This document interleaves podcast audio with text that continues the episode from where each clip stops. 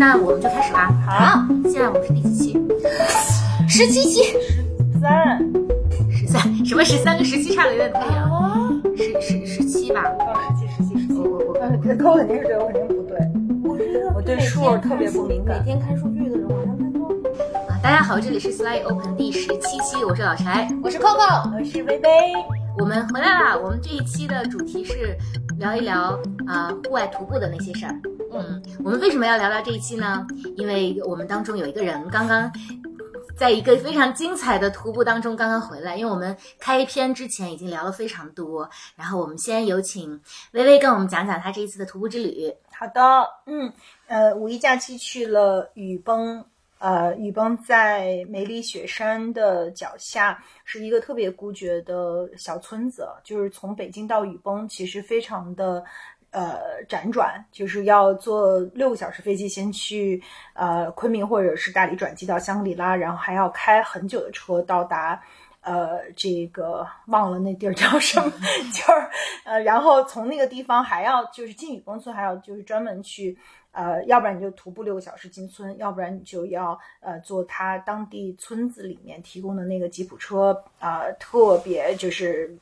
巨暴徒扬长，就是，呃，我我觉得我当时坐在吉普车后边，我都我都我都快，我觉得我都得幽闭恐怖症了，就觉得特别的窒息。但是，anyways，就是我只是想说，它其实是一个不是那么容易能够去到达的地方，但是呢，它又是一个特别。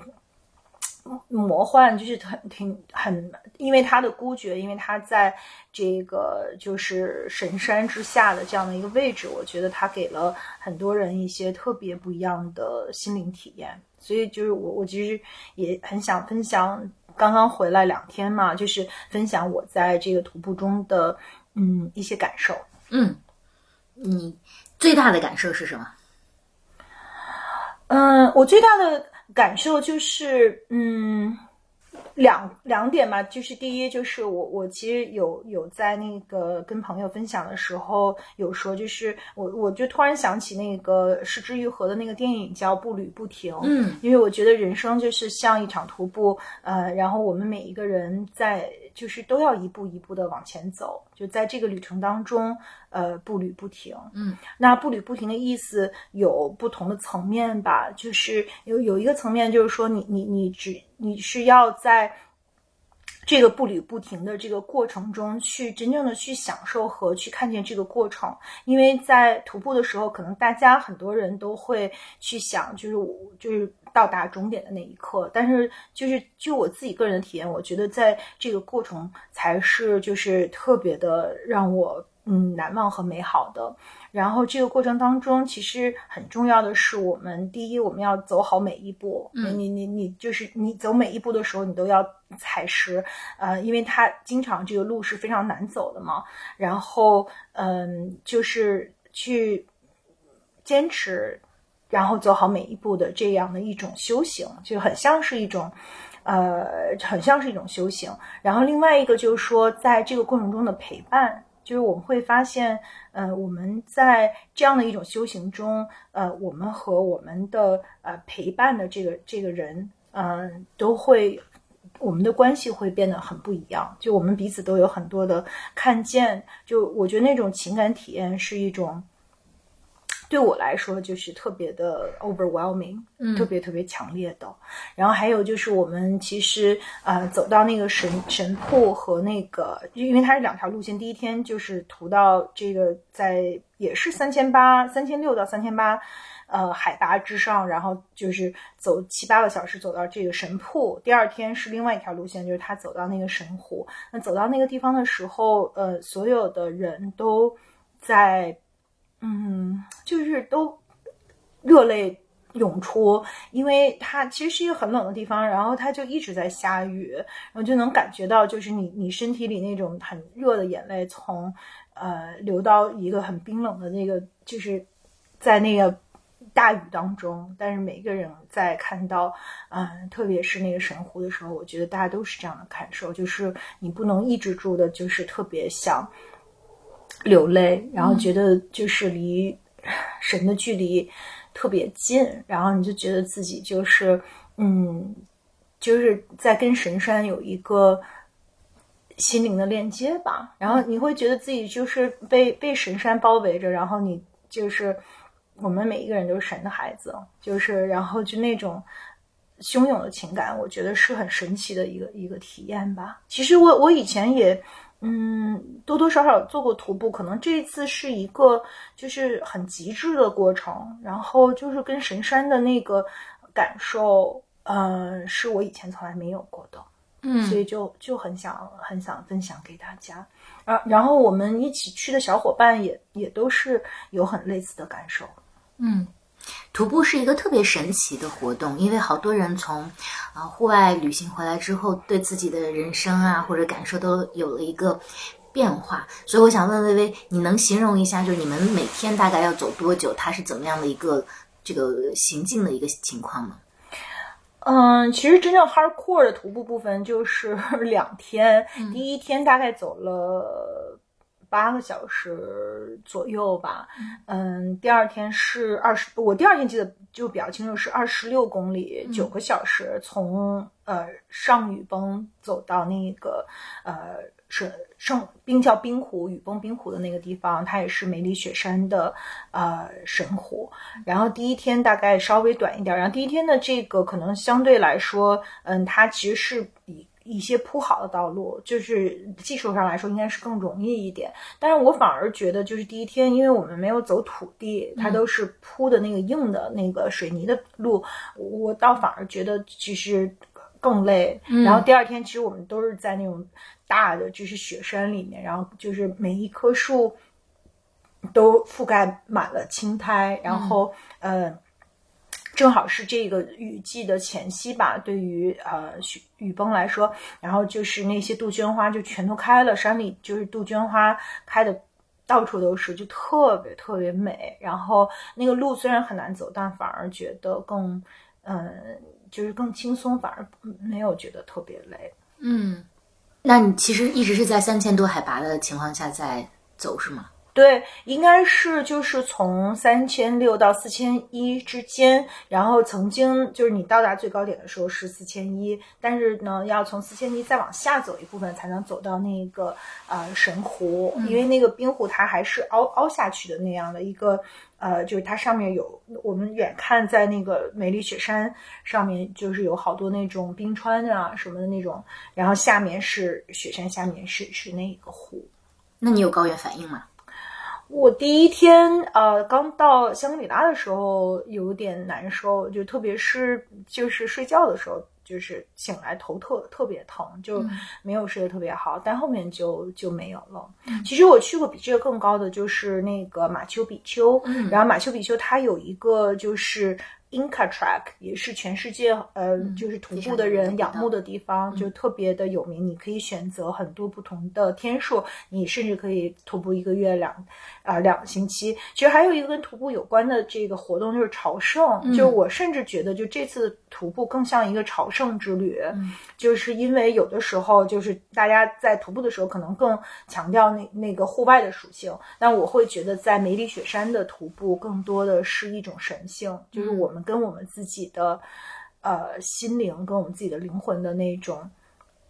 一种一种链接，然后包括我们一起来的那个小伙伴，一起去的小伙伴，他们也都有的，每个人都带着自己的人生的困惑，然后每个人都想去在自己的这个人生的这个阶段做出改变，所以就是在这个过程中，其实呃，我觉得神山和彼此的陪伴都呃给了每一个人特别大的这个启示。所以它就是更像是一种，呃，心灵之旅吧。嗯，你们在行进的过程当中会彼此交谈吗？有的时候会，有的时候就是，呃，我们就很想安静的去，呃，这样走。就我记得那个，特别是第二天去冰湖的时候，就是一直在那个下雨，就很细腻、很冷的那个雨水，啊、呃，就是我我当时穿的特别好的这个，呃，九扣给我的各种装备，然后嗯，啊，我我穿我还穿两层防水，但是就全都湿透了，因为那个雨下的实在太大了。但是就在那个过程中，我们就。呃，有一段的时间，就是大家就只听到自己呼吸的声音，就你你每走三步，就是吸，然后鼻吸口呼，然后那种就是呼吸和跟你自己的身体的那样的一种交交互，然后也我觉得特别特别好。就是嗯，大部分很多的时间我们是嗯，就是静静的、默默的，就是大家呃向前走。然后我们有一个特别有意思，就是我们四个人的这个。就是对这个突破的预期特别不一样，就是我我们有个小伙伴叫咪咪，然后咪咪呢，她是一个妈妈，然后她其实很少有一个自我相处的时间，就是她别人就是一讲起咪咪都说她是世界上最好的妈妈，就是她其实她有两个很美丽很可爱的女儿，然后她在这个当妈妈之后，把自己所有的时间都给了女儿，然后她就说她其实。就是很少有一个自己独处的时间。那这次就是三号鬼使神差，他就决定跑来跟我们一起来徒步，而且他是特别 last minute 才才加入我们的。然后他就是刚开始还没开始徒步的时候，他就说我一定呃，我我确实特别缺乏锻炼，然后我我的身体也不行，就是我肯定会落在后面，你们一定要不要嫌弃我。就他对自己有好多那种特别。呃，就是给自己铺垫了好多，因为他觉得自己可能会走不下来。结果呢，这个其其实真实的情况 是他一直都走在我们所有人的最前面。嗯，然后他就是甩出我们 这几，甩出我们至少有二十分钟的这样的一个距离，因为就是物理距离我很难衡量，但是就是他恨不得在那儿都等我们半个小时了，我们还在路上。盘盘桓的那种，然后他就是我，我后来我们就有有刻意也不会去追他，因为我觉得他很需要一个跟自己相处的时间，去只听到自己的呼吸，只听到自己的心跳，然后他还还需要一个这样的这个独立的时间。嗯，后来晚上我们就对着那个，因为屋里有壁炉嘛，就有一个壁炉对话啊，我觉得壁炉也特别神奇，就壁炉特别容易让人。呃，带出一种情感，然后他就有给我讲，就是说他其实这么多年之后，他都已经都不知道自己是谁了，就是他觉得他就就是他只知道他是一个好的母亲，那他作为一个嗯人，他到底是谁？他想要什么？他就是嗯，在这个过程中感觉到嗯，他希望有一个很大的改变，去找到他自己，所以就这个徒步的过程。给了他很多的力量，让他去啊，去真正再去思考自己是谁，然后自己想过一个什么样的人生。那他现在之所以不能够放弃一些东西呢？这个恐惧是什么？嗯，然后对他来说，什么才是最重要的？然后我们就一边哭一边有一个就是啊，特别 heart to heart talk。嗯，然后我觉得。就是特别好，就是有这样的机会，因为我们其实以前经常一起吃饭呀什么的，但是也没有从来没有过有这么深入的一个交流。然后他也从来没有在自己的内心深处啊有这样的一个，就是。很深度的那种 soul searching，很深度的，就是跟自己的心灵有有一个对话，嗯，所以我觉得还是嗯非常美好的。而且最开始他就老说自己根本就肯定坚持不下来，可是事实证明他是最坚韧的。事实证明就是啊，他他就是默默的，然后特别瘦弱，可是他就是走的最远，然后走的也是最快的。嗯，我们之所以今天谈这个话题，不只是因为。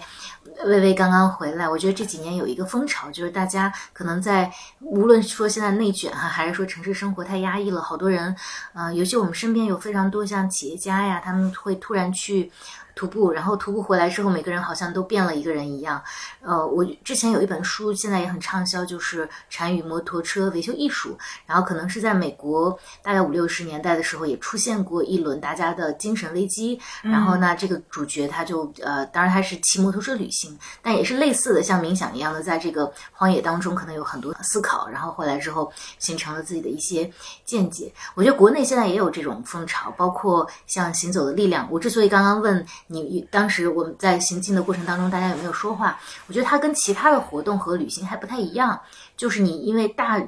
很长的时间、大范围的时间，你可能是独自在走，然后你可能跟自己对话比较多。嗯嗯，Coco 你是跟行走的力量之前有过合作吧？你要不要谈一谈你对这件事情的看法？哎，但好，其实我和行走力量 一直不太远，但是其实反而应该是没有特别直接的合作。嗯，呃，我大概在五年前左右，其实一直在户外行业，嗯，呃，但是，呃，今天我们的主题是徒步哦，但我大概已经有五年没有在徒步了，为什么呢？嗯，我觉得这是一个蛮妙的的事情，所以我也有点想分享我小小的户外活动，是我觉得还蛮好玩的是，嗯，五一之前我先去到了呃北京的云峰山。就是那个真的按照咱们的标准，完全不算 trekking、hiking 和 mountaineering，就是那小小的山。然后，然后云峰山它是我们选择那里是因为有一个亲子的这样的一个地方叫童话树屋，特别的美好。然后呢，它它在这个云峰山的景区里面，因为很就是很很好很安全，所以我的宝宝我们就把它安置在那里。然后我和我的另外一个妈妈，我们就决定去爬。呃，其中的这样的一一就是一一处山，那个山大概是一个呃来回一个多小时的路程，但这个过程中呢，呃，我的朋友身体不太好，所以他可能就在中间等我了，我就变成自己去走了。然后在这个呃，我我就一直走，一直走，这个真的是我呃，首先基本上我现在如果有选择的话。嗯，我可能的确就是要么就是专注去锻炼，就是以锻炼为目的的锻炼，要么就是可能去旅行。但是我的确不在课外刻意的去选择户外的这个，嗯，这个这样的一个一种选择，更不要谈说我会有精力变成一个人，因为要么我就是跟女友一起玩，要么我跟先生一起玩，或者我这先生 plus 再加上小朋友，嗯。就因为那个状况，我大概有了一个，就是我女友就说：“我在这等你啊，你去吧，不着急。”然后我大概是就有了一个，就是几十分钟要自己去走。那走的路就从渐渐很好的石板的这个路，然后抬头都是花，很漂亮，就是有的地方甚至白色的野花像花瀑布一样在山边上，到说再往前的路。它已经没有路了，那个土坡你是看他拿一个木板挡出来，就生生劈出来一个像台阶。再往上的话，似乎那个木板都没有了。就是我大概要自己这样走几十分钟。然后我觉得特别好玩的是，说我走着走着，就是就想到说，哇，我已经很久没有没有这样有户外的活动了。然后我也想起来说，说为什么没有呢？然后想起了两段小时候的回忆。第一个就是。呃，上期跟李李聊的时候说到缠足，我我的姥姥是缠足的，然后但是她缠足完了以后，是因为新中国成立，就是她把她的她的家拆了，可是她常常会捏着她那个已经其实折掉的脚趾跟我说说，你看看姥姥是就是是。就是缠过足的，受过很多苦，但是我姥姥特别的狠。就是我的小时候，就是我姥姥就早上起来就把我薅起来，说走，跟姥姥出去。然后我们基本那会儿要走，她是小脚的老太太哦，她要带着我走两个地铁站那么远。我我是一个没有上小学的小朋友，真的特别远，但姥姥就一直拉着走。所以我觉得我现在体力这么好，肯定跟姥姥把我拉起来是有关系的。然后姥姥有的时候也会是那种，比如下雨了，她就会说下过雨哦。他就说：“走，我带你去一个地方。然后那个，那就是小小的一个山，那个山下有松，有松树。他会教我采松松树下的蘑菇。嗯，这是小时候一个。但是的确，小时候我对那个就累徒步或者这种走，我都感觉就真的是很苦，因为你就想。”嗯，真的很苦。那你不觉得身体被 challenge 到一个极限的时候，它会释放一种化学物质，让你特别的嗨吗？小时候完全没有，小时候更多的期待是姥姥一般都会说回来给你买一个绒线花儿，就是反正会买一个头绳，买一个铅笔，买一个自动铅笔，嗯，喝一杯可口可乐，大概就是这些。这是第一个，我我在那个爬山的时候突然被唤醒的一个记忆，就是。关于持续的走的记忆，那我第二个唤醒的其实就是我之前跟大家讲过，就是我妈妈那个跑那个 马拉松的那件事情。因为我觉得，因为那个山吧，真的是就是它看上去不高，但是你似乎永远到不了那个顶。嗯，因为我其实是惦记着我的女友在山下，我想早点回去。嗯，可是我又觉得说，马上要到顶了，还是要看一眼啊，要再看一眼。然后在这个过程中就会发现说，呃呃，自己要很好的保护自己。以后已经没有特别成型的路了，但是每到一块就觉得已经要力竭的时候，自己又还是会跟自己说：再坚持坚持，你能看到更远的地方；再坚持坚持，你能看到最呃更远的地方。所以那天下山回来，我突然觉得说：哇，这是一个，我觉得这是一个特别棒的经历，让我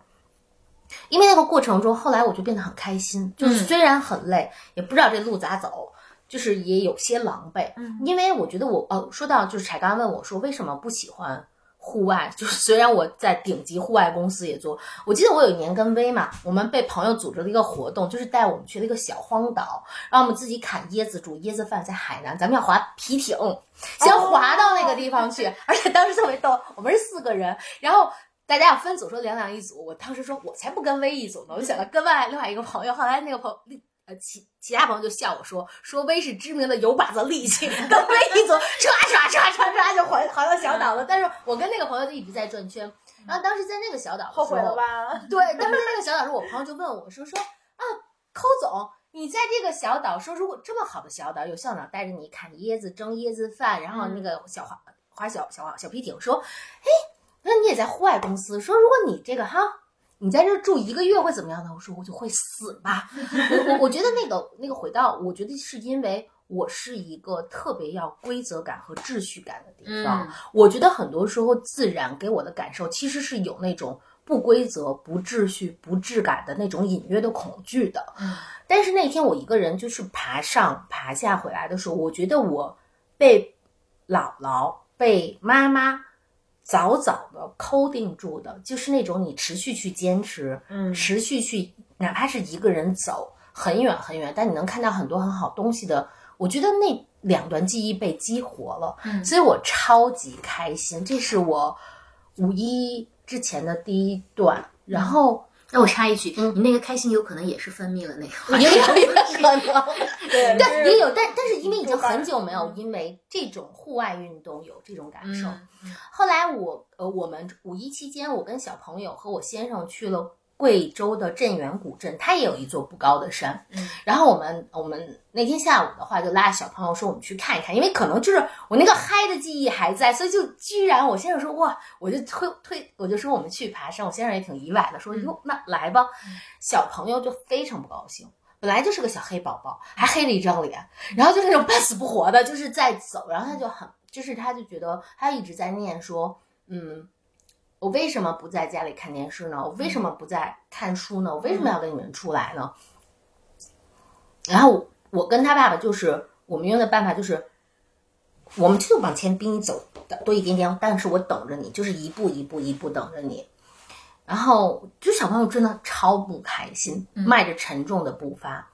嗯，但是大概大概在山。中左右的时候，我就突然开始跟他玩一个游戏，就大概是假装说我爬不过他，他跑得很快或者怎么样，然后他就就是变成了一个 game，他要超开心。然后就是我们的后来的后半程非常快的到了山顶，而且小朋友一直有一种征服感，觉得我我比妈妈跑得好或或怎么样。然后我就在想说，就是。呃，因为他这代小朋友可能早早的，就是会有各种强刺激，就是很好看的书，很好看的游乐场，各种什么。其反正我家的确是之前也并没有太多的机会去接触自然，所以我觉得他没有那种跟自然的亲近感。嗯，然后那天其实整个下来，我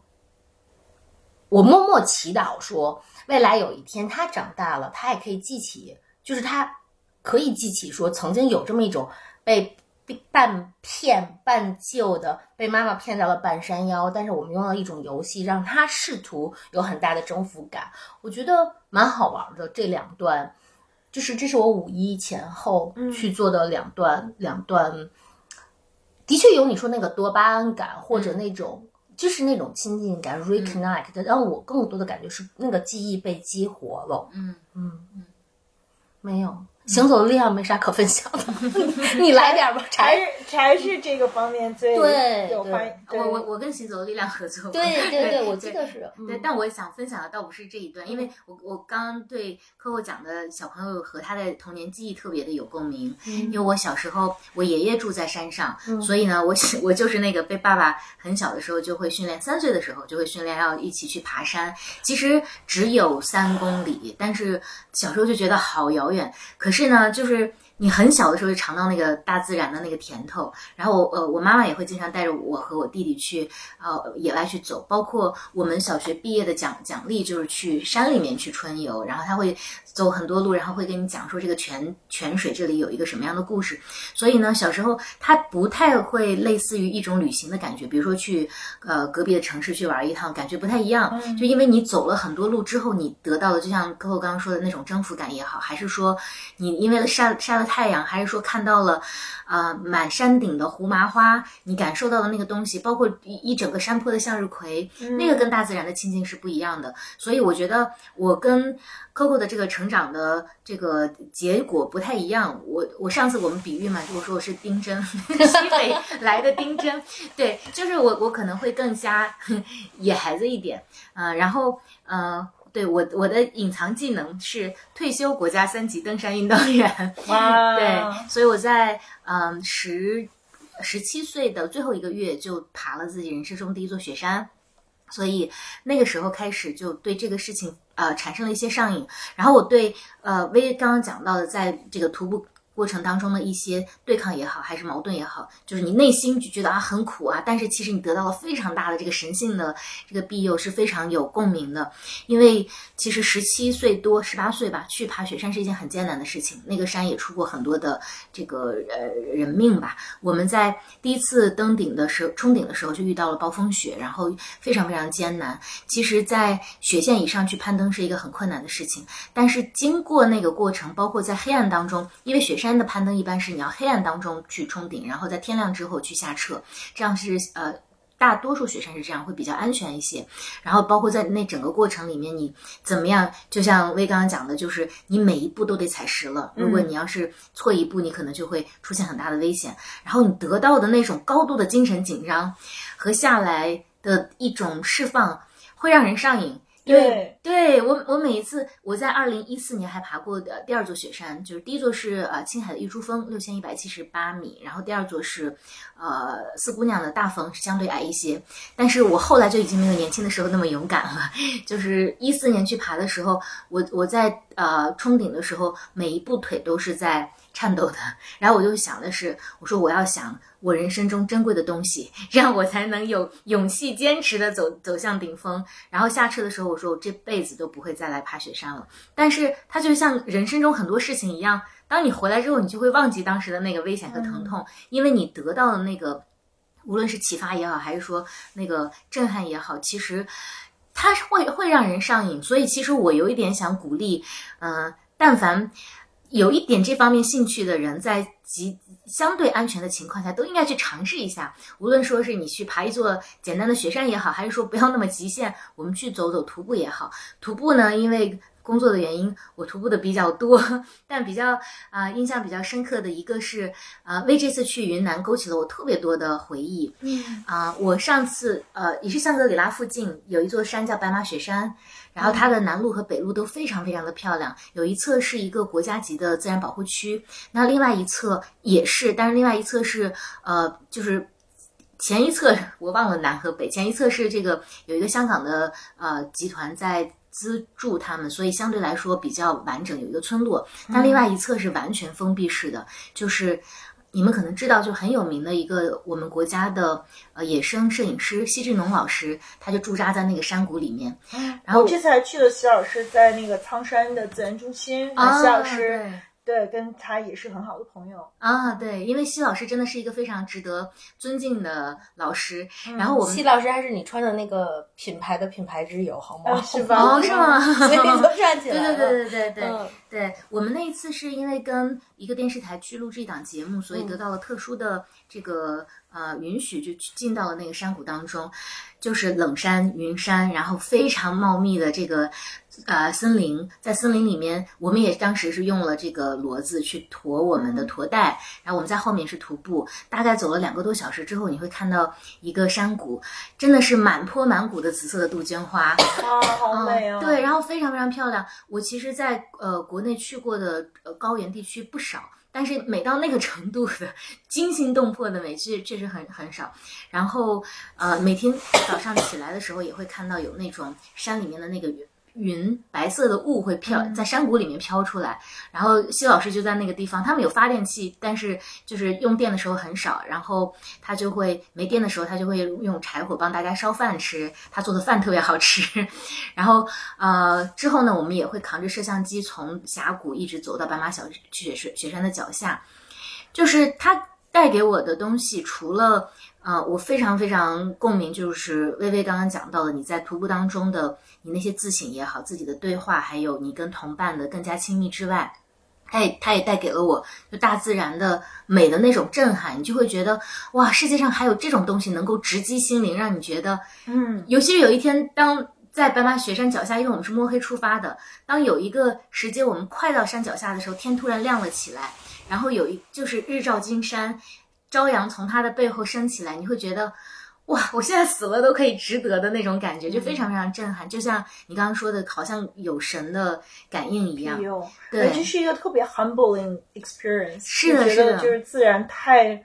伟大了，就太太太就是宏大美好，然后那种力量，就对它就让每一个我们每一个人都是神山的孩子，你就觉得自己是就是神山的一个，就是给他。怎么说呢？就好像我们每一个人都是神山的礼物那样的那种，嗯就是我觉得你不会觉得被神山给啊、呃吓到，嗯反而是觉得就是就是好像你是呃神山在保护你，然后让你跟自己是一个就回到你最原初的那种样子，回到你心灵最深处的那个地方，就嗯特别的美好。是，而且在此之前，其实我在进山之前有特别多呃苦恼、工作上的烦恼啊，一些问题。但是你进山之后，你就觉得看到了那样的盛景，你就觉得一切都无所谓了，好像一下子就释然了，觉得生命就回到了它非常本初的那个状态。嗯嗯，就觉得啊、那我这样干干净净的活下来，其实就很好。这是一次，然后另外一次是贝加尔湖的徒步路线非常的漂亮。那我我们那次，嗯，其实之前攻略做的不足，大段是坐在他们的那个小的面包车上去走的，但是中间下来也徒步了一段，哇，那个地方也特别漂亮。然后我我会让我觉得世界上原来有这么多地方。每次当我遇到一些困难的时候，我就想，嗯，我要好好的活下去。我等到疫情过去，我还要去很多地方。对，所以我觉得徒步确实，徒步也好，登山也好，就这些户外运动，它在呃压缩你的这个身体的极限，但是它会给你一种新的启发。包括之前也走了戈壁挑战赛，就近 最近几年很多这个企业家都去走的那个啊、哦，我听过那个，嗯，对在沙漠里是吧？对对对，嗯在敦煌，然后瓜州，我们需要在四天时间里面完成。所以你说二十六公里，我觉得你非常厉害，在高海拔走二十六公里很多。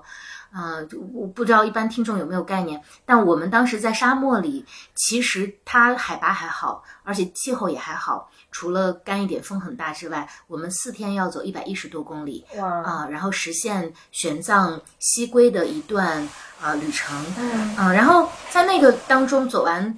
那那我参加了一次 这个玄奘之路，对我的启发就是，你会发现很多日常非常光鲜的企业家们，在那个地方大家都变成灰头土脸，因为风沙特别大，对，但反而每个人就是。绽放出一种特别的笑容，因为很多地方没有没有信号，所以大家在封闭的情况下，反而变得非常的纯粹。我觉得这可能是很多人对此着迷的原因吧。嗯所以，其实我也想跟你们探讨，为什么在这种自然的情况下，或者在身体极限的情况下，人跟人之间的关系会变得更加的亲密呢？嗯。嗯，你你这次有这样的感受吗？有，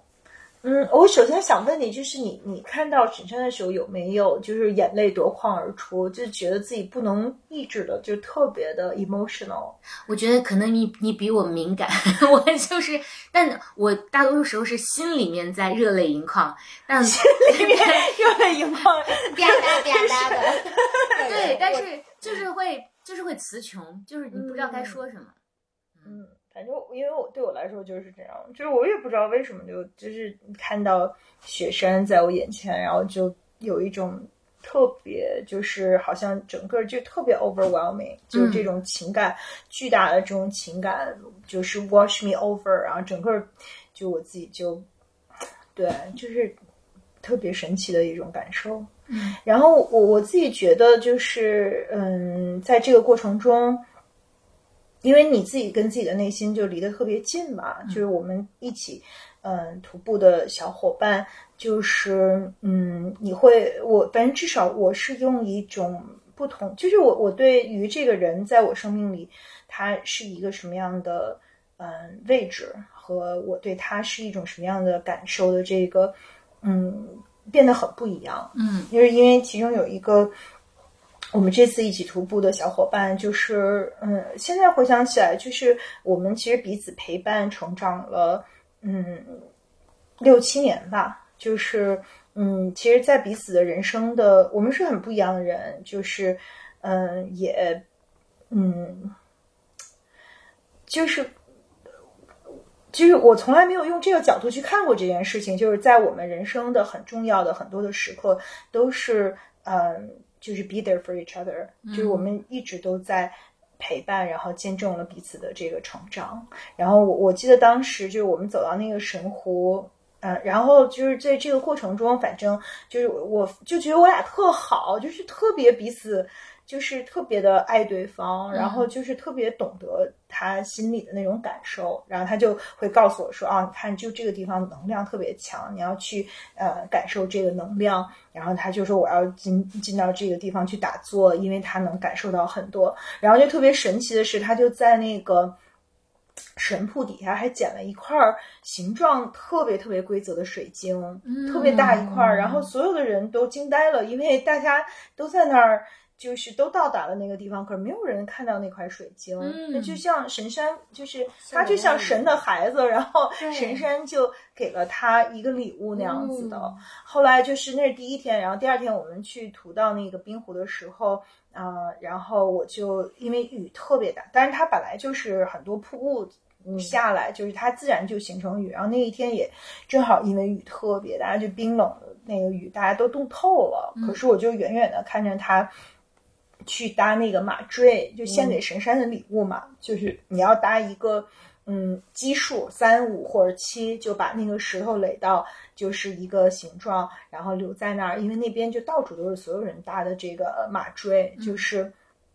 然后他远远在搭那个马坠的时候，我就在湖的这一面就是等他，然后看着他，我就觉得说，哇，就是我，我觉得我真的很，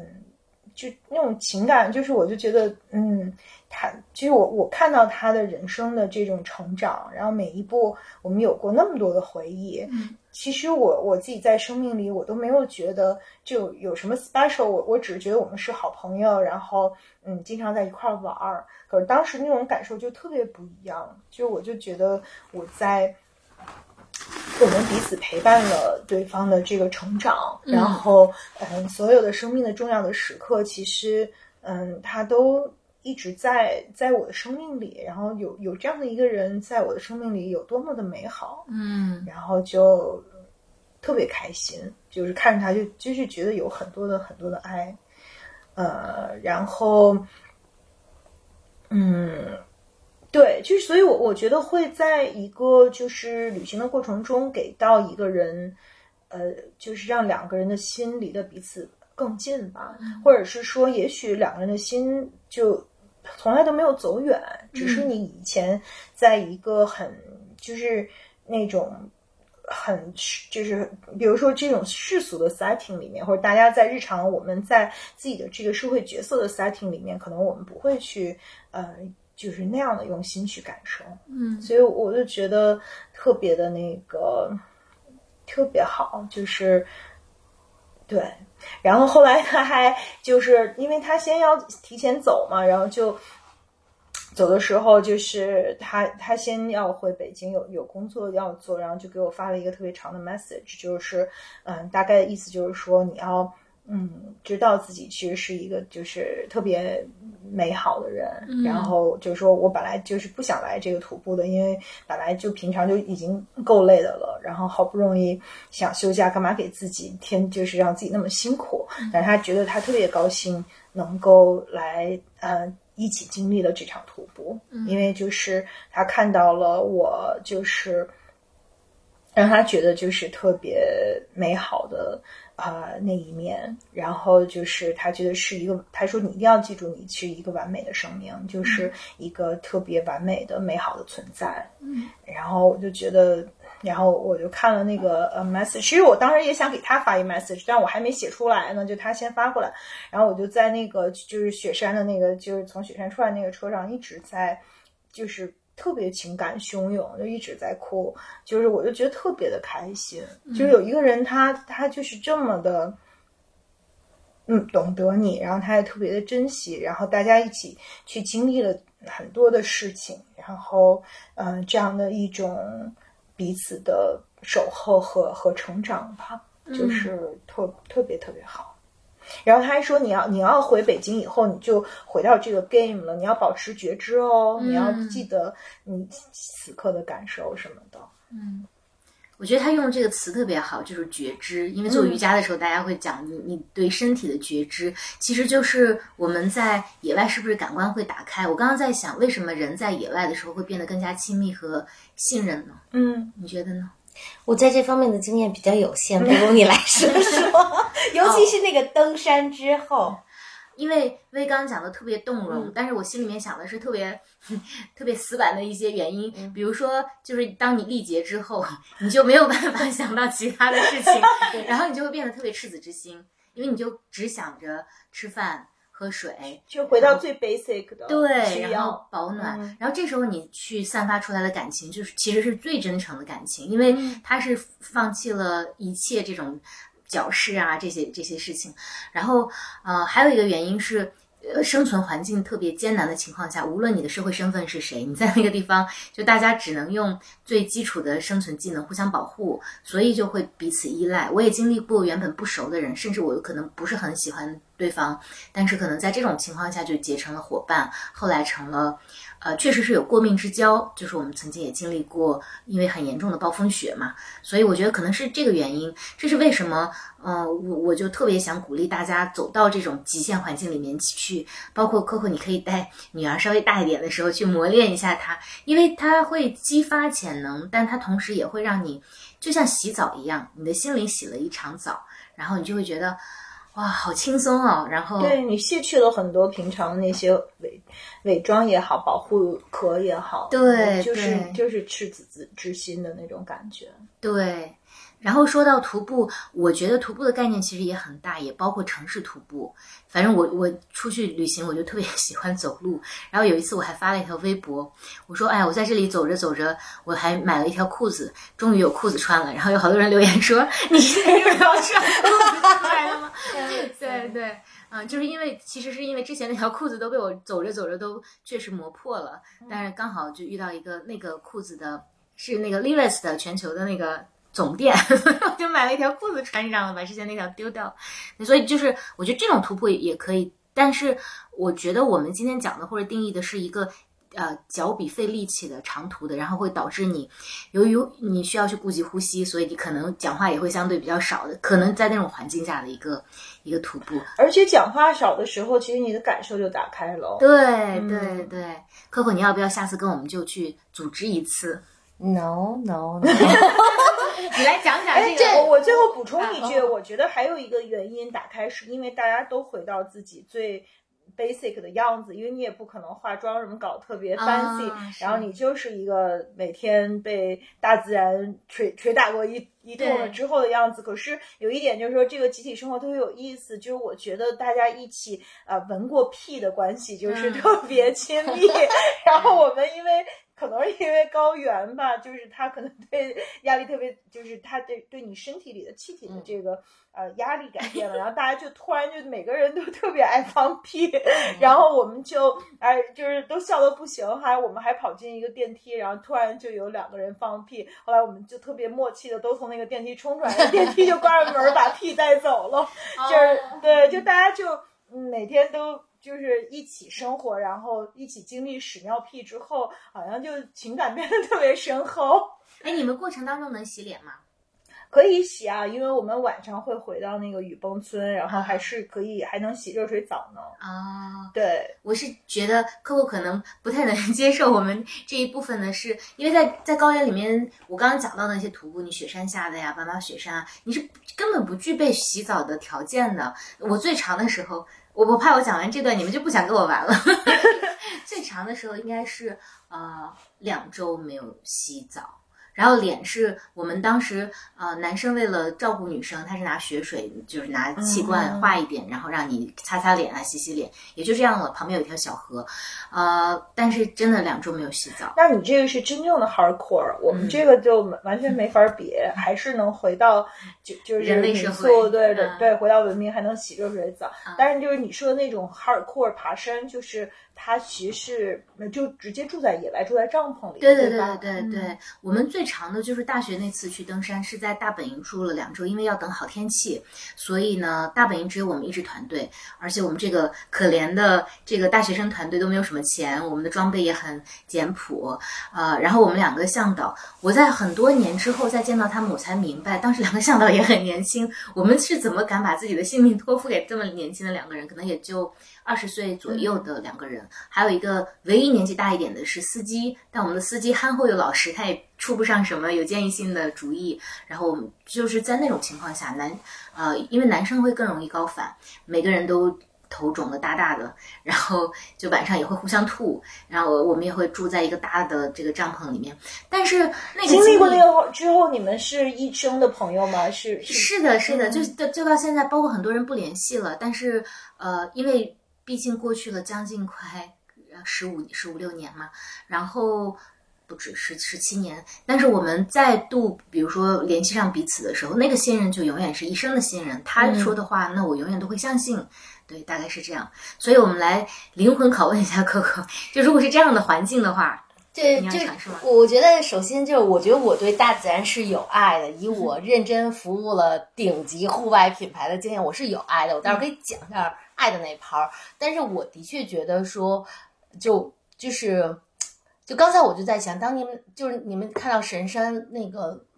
情感汹涌的时候，其实我脑海里想的是另外一个场景，就是有年我去纳木错嘛，然后真的就是，嗯，我觉得当然湖就是，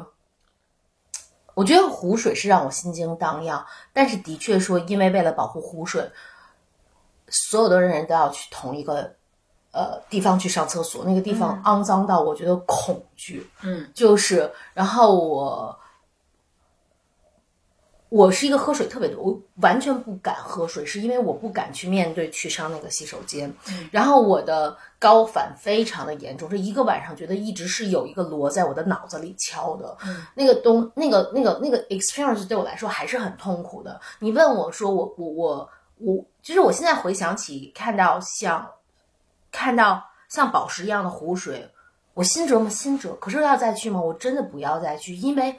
我觉得我需要那个秩序感。我的确不喜欢不能洗脸，两个星期不洗澡你行吗？我真的不行的，就是就是，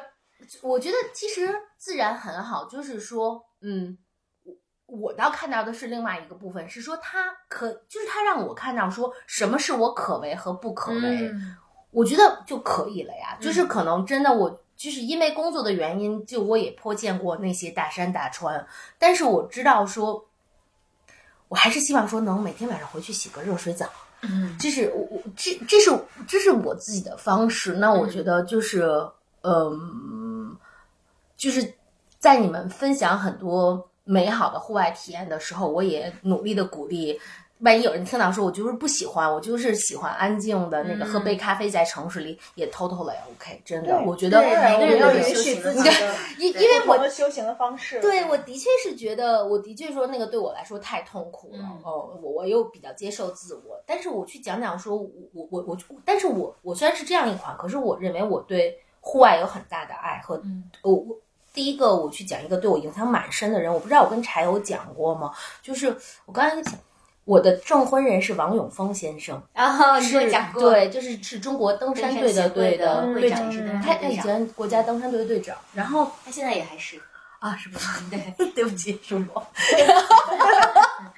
然后呃，我我觉得他对我的很大的一个影响，是我大概是在十七八岁岁的时候跟着他去做那个登长城去做一个训练，然后呢，那天是轮到我去洗葡萄。然后我我们我就是那长城还有葡萄吃，哎，就是啊，你们这个太优越了。对，然后呃呃，那会儿我跟王永峰。叔叔其实并不熟，但我大概知道说他是一个国家英雄。然后他在为了登山，他当时应该是脚趾就已经有过截肢了。然后我们在夏天那会儿好像很流行穿奥索，呃，是叫奥索卡吧？对。的那个鞋，就是大概你是觉得他呃叔叔是脚趾是是有有有有残缺的。然后呢，我对他就是觉得是一个英雄，是一个专家。然后我就去洗葡萄，他呢就看见了我在洗葡萄，因为我是怎样的，就是不好的葡萄我就把它扔掉了，因为我觉得就是留那个。没有残破的的葡萄，然后我咱们是用那种大水池子，我就把它扔到那个就是水槽中了。结果叔叔就拿起来捡了起来给吃掉了，我特别震惊，我特别震惊，我说它它是破了的，嗯然后它是呃坏了的坏了的，然后它也被我扔在这儿，也不弄，但是它又洗了。嗯。然后后来他就说说谁谁呀、就说我的那个中文名，说是要说叔叔给你讲说说呃叔叔是在山上，就是当他说你知道每一次我回到山下，我的感受是什么吗？他说我的感受是我想拥抱每一棵树，嗯就是我想拥抱每一个生命，每一个果实，哪怕是一个破破的葡萄。就是他说，其实我每次去那个地方，我最就当时他跟我，我不知道他后来的官方版本是什么，但但当时他跟小小的我就讲，就是说我我最开心的是回来看到那些生命。我我就记得他跟我说，我想抱每一棵树，而这个葡萄没有那么不好啊，我们把它吃掉。然后我觉得，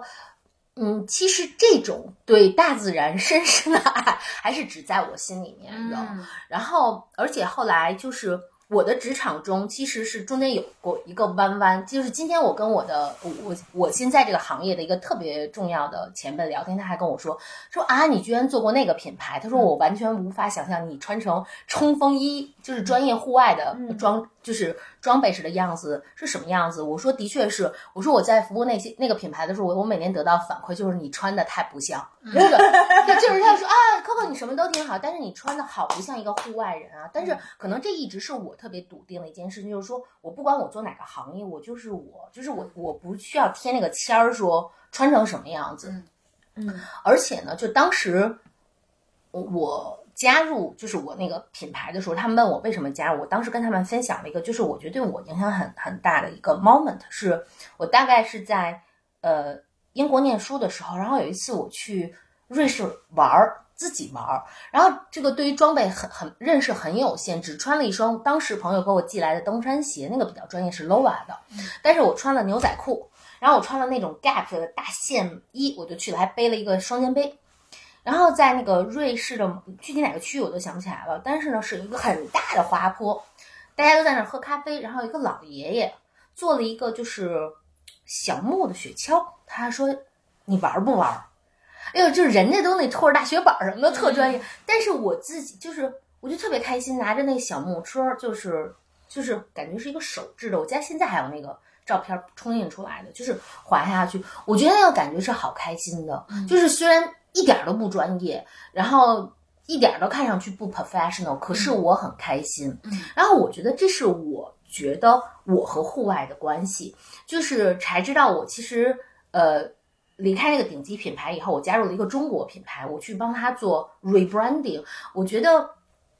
我当时就在，就是我我们去当时整个 develop 那个品牌的理念中，其实有很多我对于户外的感受，因为我就会觉得说非常流行的，刚才其实柴有讲到哦，就是 非常流行的一个，就是关于户外大家的一重感受是在于，我看到我登了更高的山，我看了更远的路，其实它有带给你的成就感，但是。我觉得那个是一种特别英雄主义的，就是我变得更好，看了更好的远方，登了更好的山。嗯但是我觉得我感受到的户外和自然还有一 part 就是我是 be part of 自然的，嗯就是我嗯我和它是一体的。所以后来我们那个整个品牌态度的英文就叫 It's your natural，它是在讲，既是讲这是你的大自然，也在讲你的本性。我觉得这是我的感受。虽然我还是保持着审慎的跟户外的关系，可是我觉得我跟户外之间是有深沉的热爱的，只是我比较知道自己比较自在的地方是在哪。嗯就是我觉得它背后是有对自然的敬畏、对人性、对生命的那种歌颂的，但是这不意味着我就得特爱这个那，我就不太爱。但我觉得啊。你说你还是可以试一试的，对，因为我觉得，呃，嗯。它并不在于说你呃到达了什么新的山啊、新的高度，跟那个没有关系，而是说你在那个过程中，其实是你在跟自己的身体在对话，因为你在寻找你那个极限，那个极限是，呃，你在处于一种完全淳朴的状态下，尤其是薇薇刚刚讲的有一个场景，我特别特别的能够共鸣，就是你说下大雨那一段，嗯。仅你虽然讲的轻描淡写，但是我是我身体里面那个粘稠，就是黏哒哒的那个感觉已经起来了。曾经我们在登呃的呃四姑娘大风的时候，就是在叫雪线之前也下起了雨，然后其实当雨特别大的时候，你功能性很好的防水的衣服，确实有时候也会嗯、呃防不住，因为那个雨太雨太大，而且。是九个小时一直在雨里。哦对对，然后身体就会黏哒哒的，然后其实外界还很冷，然后你你那个时候你唯一需要只能做的就是你继续往前走，因为你回不去了，回去更麻烦，你要下山的路，而且如果作为一个队伍的话。如果只有一个到两个向导，他要带队伍，你也没有办法往回走。你其实是人生是毫无选择的，然后他就会让你共鸣非常多人生当中真正的因为刚刚客户讲到的时候，比如说你的修行，其实是在你的职场里面、你的工作、你的专业上，你也在步履不停，其实是类似的事情，只是说在那个时候，他会把它压缩到一个极简的一个情况下，你只能低头往前走，而且有时候是在天黑的情况下，然后嗯那个状态下，你对于自己的理解可能会变化。然后有有时候那个变化其实被迫是是一个消极的变化，就是你会觉得，嗯、那我回到城市里面，我要好好珍惜生命，这也可以，但是那个体验是不一样的。所以我我其实特别想怂恿你，或者呃鼓励你跟我们 出去最后一次，比如说明年我们我们再走一次，或者怎么样。对我我觉得那个还蛮值得尝试的。嗯嗯，嗯，其实对我特别的赞同，而且很多时候就是他最嗯精彩的、最美好的部分在于这个过程。嗯，其实我其实并不赞同那种就是贴标签儿式的徒步，对比如说你要征途服多少呃嗯高山，征服多少这个嗯不同的这个自然的这个就是。就是 conquer 自然，好像要战胜自然。我觉得自然其实，嗯，不是非要用来战胜的。是的，嗯，但是这个过程是，我觉得是特别的，嗯嗯，不一样的，会给我们带来非常不同的体验，非常不同的看见。嗯，是，我我我想就是再分享一下，就是我们这四个小伙伴儿嘛，说我们养了，其中另外一个就是他也给我一些特别大的启发。就是在于对于自己你怎么看自己的 vulnerability，、因为我们四个就是给别人的呈现特别不一样。就我之前说，就咪咪看起来特别的瘦小和瘦弱，然后他一先一开始就特别半怂，就说我肯定走不下来，我得先高一骡子在后边追着我。结果他其实是走的最好的。然后我们还有一个小伙伴呢，就是他看起来特别的。呃，就是高挑，然后也特别的专业，那穿的衣服也都特别专业，然后大家就，而且她平常也是一个非常能干的女生，所以我们就觉得，呃，所有人都觉得她一定是这个，嗯，表现就是最。专业的，表现的最好的，而且她是一个特别要强，就是在所有事儿上都追求卓越，嗯，所以就是呃，我们我们就觉得，就是大家都觉得她是一定是走的最好的，可是到。就是最后在那个就是神湖的部分，就是他比我们晚晚了一步吧，可能在照相或者什么原因，后来他就迷路了，他就走了一段，就是他找不到我们了，然后他就特别的紧张和害怕。然后后来就我们还觉得，哎，他是不是不过来了？就是怎么这人就等了半天都没有？所以他真正过来的时候，他就。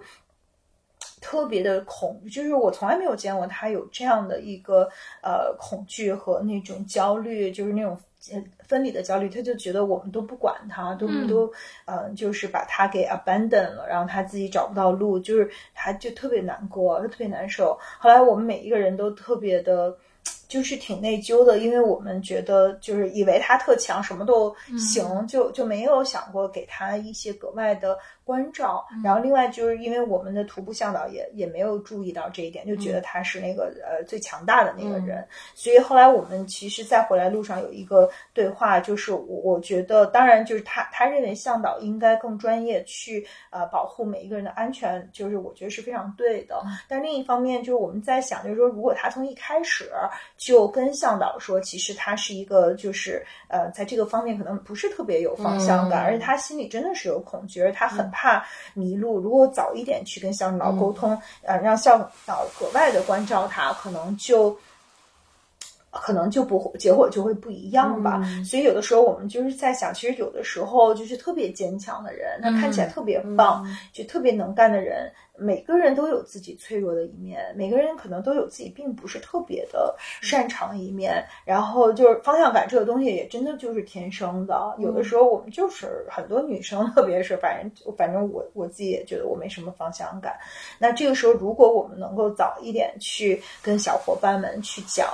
呃，自己的担忧和我们可能就是这个木桶的这个短板，那就会受到更多的关照和保护。嗯，但是就是最开始就是大家都其实没有意识到这一点吧，或者是呃，我们其实很多时候都嗯不太愿意暴露自己脆弱的一面。但是我觉得登山也给了我们一个这样的启示，嗯就有的时候，呃，勇敢的去，嗯、讲自己脆弱的一面，预先能够做好预案，也是另外一种强大。是我觉得这个情景特别有趣。我们呃播客的第一期叫“脱下社会身份的你到底是谁”嘛，嗯其实，在徒步的这个环境里面特别适配这个主题。是的，嗯，因为比如说微微刚刚讲到的那位女士，她也许在职业生活里面是一个非常就强大特别棒、特别专业、也特别能干的女生，但是我们卓越的一个人。对，但我们在文明社会里面，其实都是呃经过后天塑造的。可能有一些你特别本质的东西，是在比较严酷的这个环境下会呃爆发出来，然后有些你自己都不知道，然后你才会发现，哦，原来我有这样的一面。我对，还有就是接纳自己这一面，我觉得这个是很难的。嗯就可能就是我们最终都需要接纳自己。比如说，我觉得 Coco 他就是接纳自己特别好，比如说他就不喜欢 这种呃特别艰苦的对身体的这样的这个挑战。是的那就那我这就是他跟自己就特别 peace。但有的时候可能我自己，如果比如说我在想象，如果我走不下来这段路的话，我可能就跟自己并不是那样的，因为我要我不接纳这个在这个极限环境里不能够 deliver、不能够 perform 的自己。嗯但实际上就是，嗯，我觉得这不是真正的强大，真正的强大就是跟自己特别的和谐，就我我我哪儿好哪儿不好，都带着一种觉知，然后勇敢的去分享。这样的话，我们才能做得更好，可以得到更多的帮助。嗯就是能够去求助，这也是一个在徒步过程中的一种修行。嗯嗯，，Coco 对自己有一句名言叫我接受我的不接受，还是我接受“我的允许自己不允许”。啊，对对对，嗯我觉得是因为刚才你说啊，我我鼓励你跟我们一起去玩，我就在礼貌的点头，但我心里其实是想 no no no no，因为我觉得说可呃，比如我特别喜欢跟自己相处方式是游泳，嗯。就是我觉得在游泳中，我真的是自己一个人，我可以是力竭式的游泳，只追求速度和身体上的疲惫，嗯，然后我也可以是那种很怂的，就你们俩讲小青蛙式的游泳，但是我觉得我跟自己去对话，我觉得它也可以帮我挑战极限，是的，也可控。我也不用想说这已是绝境，我要不要拖别人的后腿？所以呢，我觉得就是我我我我觉得呃，这是我的短板，就是我我不是那么打开，因为我还是希望相对是我可可以控制的，嗯，就是就这样吧。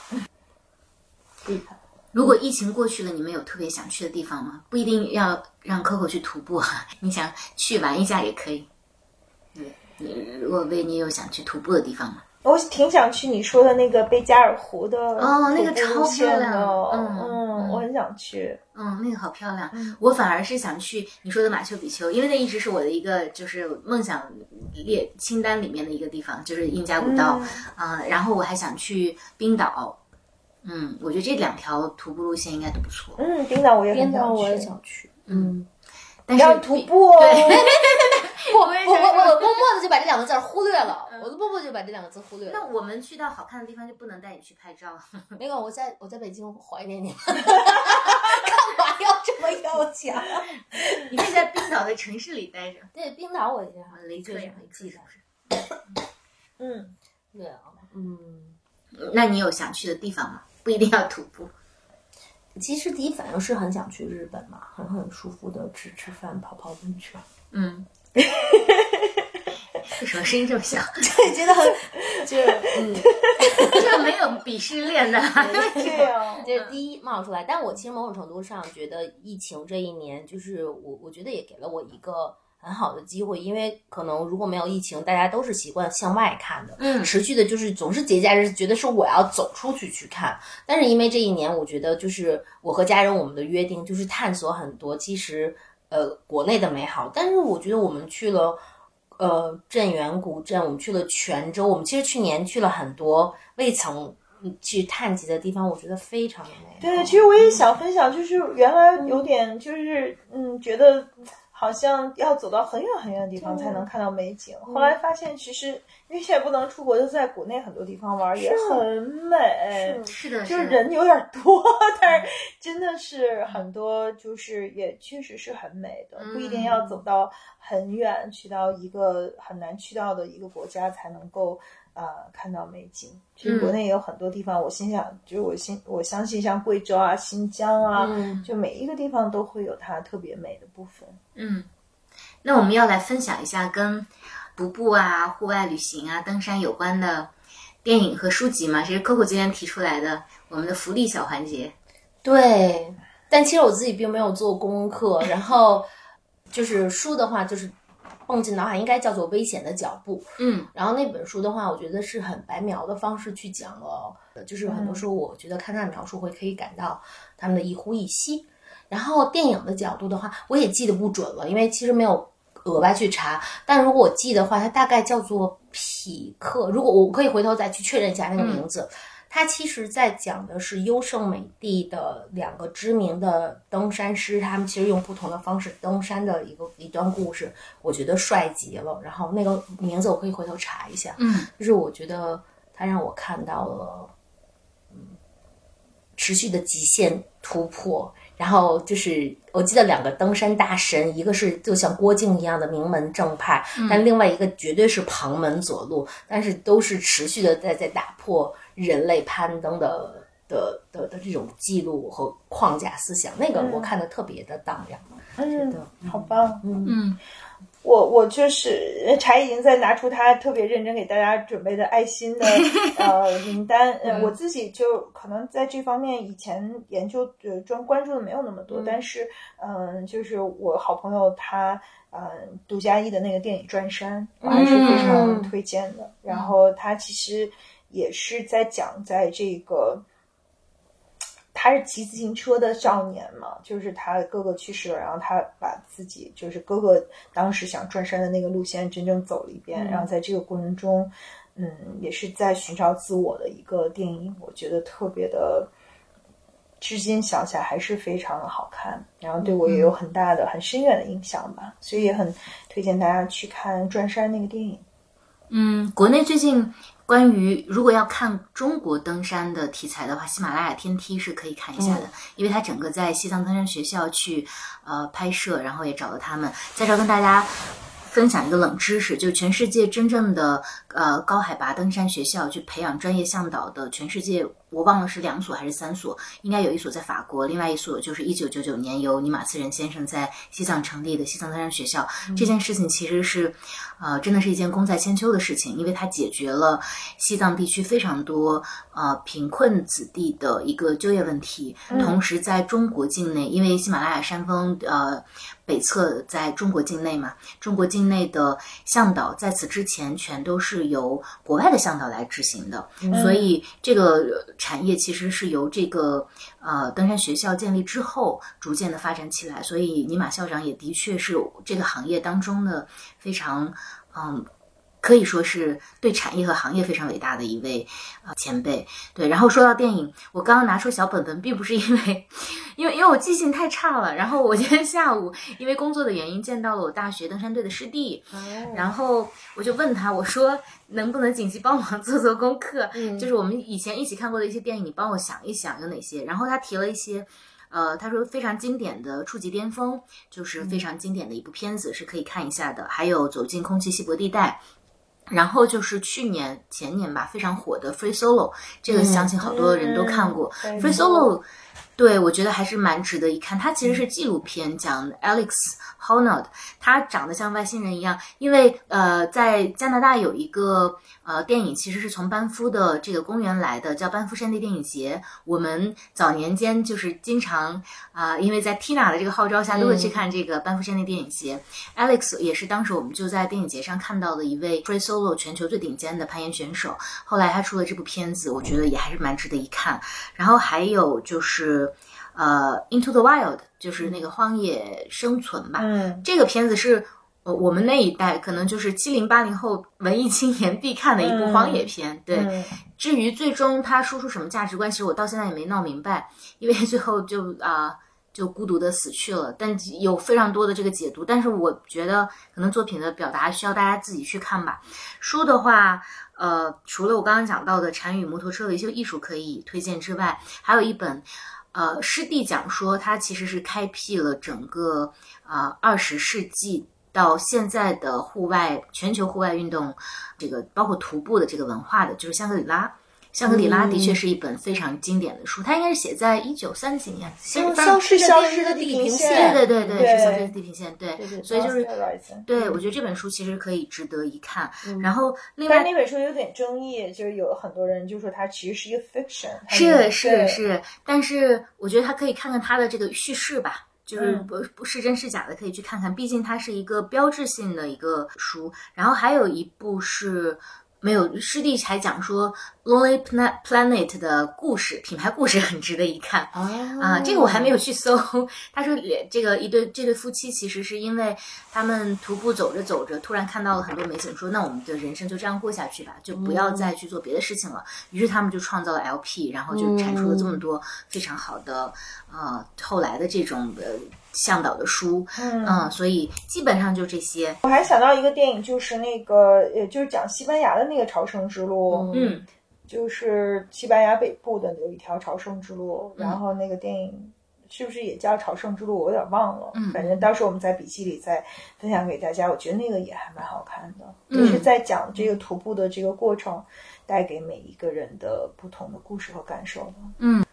对，然后如果是这个片，呃，户外的纪录片的话，我有一个圈内就是户外圈的一个小友一直在推荐的一部，我还没有来得及看，叫《梅鲁》。他说非常好，就呃在在豆瓣上可能叫攀登梅鲁峰，叫 Meru M E R U，是一座山的名字。对，他说非常震撼的一部片子，我觉得大家可以去看看。另外就是国内现在有很多片子，其实大家可以关注像。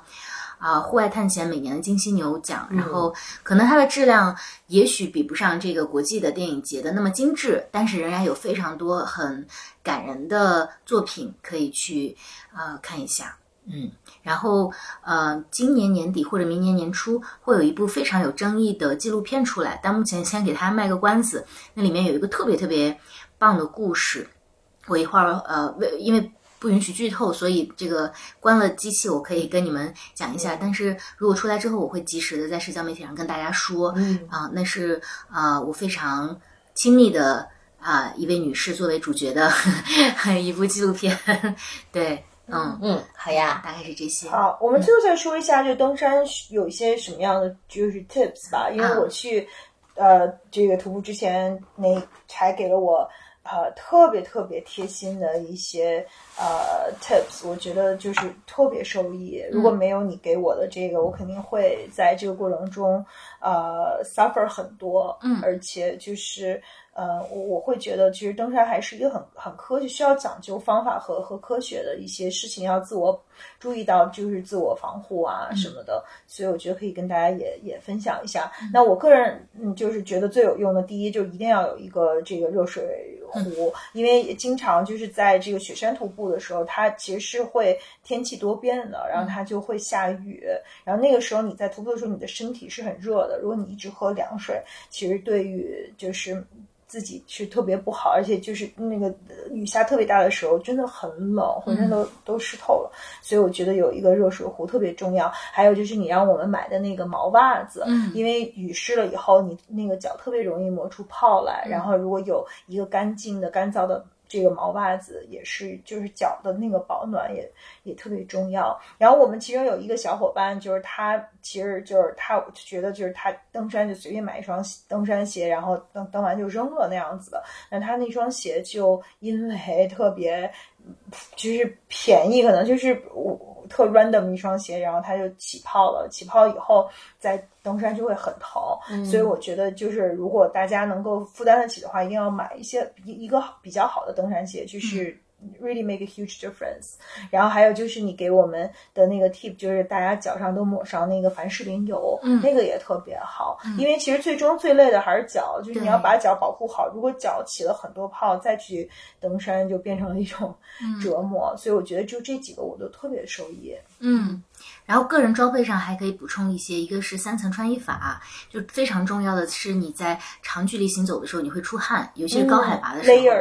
对，所以呢，你最内层的速干衣是一定一定要必须的。对，同时你在行进过程中，如果要热的话，要及时穿脱衣，这样能保证你的这个体温和这个就不要会瞬间失温，这是一个很大的问题。然后另外就是护膝，如果是长距离行走的话，护膝还是我觉得是比较重要的。有有。其实有业内非常有名的品牌，就是一搜就就就有，然后护膝很重要。另外，刚刚微微讲到的袜子，呃，除了下雨之外，如果你就在干燥的地方行走，也最好是一天，比如说你在二十公里以上的话，最好是能换一到两次，它会对你呃防止起泡会有一个特别大的帮助。然后鞋子的话，如果是有坡度的，那需要是呃中高帮的鞋子，但如果说是呃平地，其实这个地方有。有好多人有误区，包括我们去戈壁，好多人为了买专业的登山鞋都买了高帮，在戈壁穿高帮简直就是非常痛苦的一件事情。对，其实戈壁只要你去不要穿网面的、进沙子的，你越轻便的鞋子越好。对，所以要不同不停呃不同的地形要考虑不同的。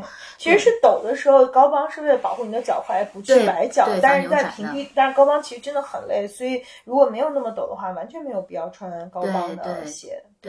还有一个也是我们业内非常著名的登山家告诉我的小的这个 tips，就是呃，在高海拔你一定要注意头部保暖，就是帽子非常非常的重要，这样也会防止或者减轻你的高原反应。你上次去的时候肯定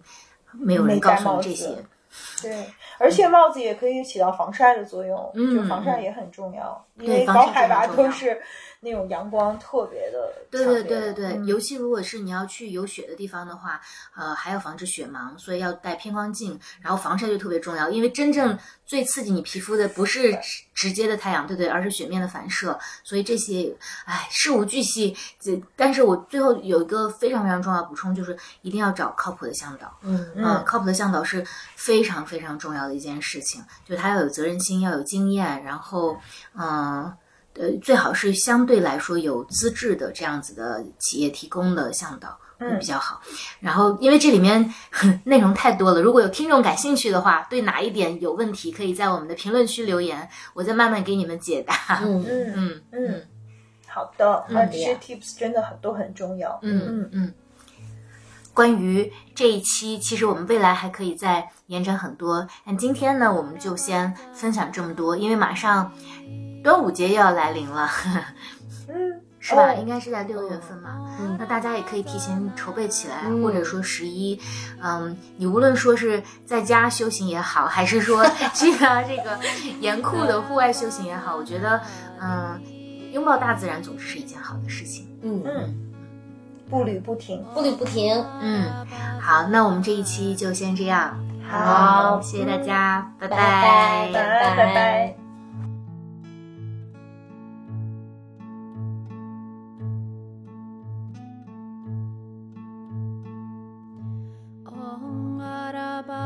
나.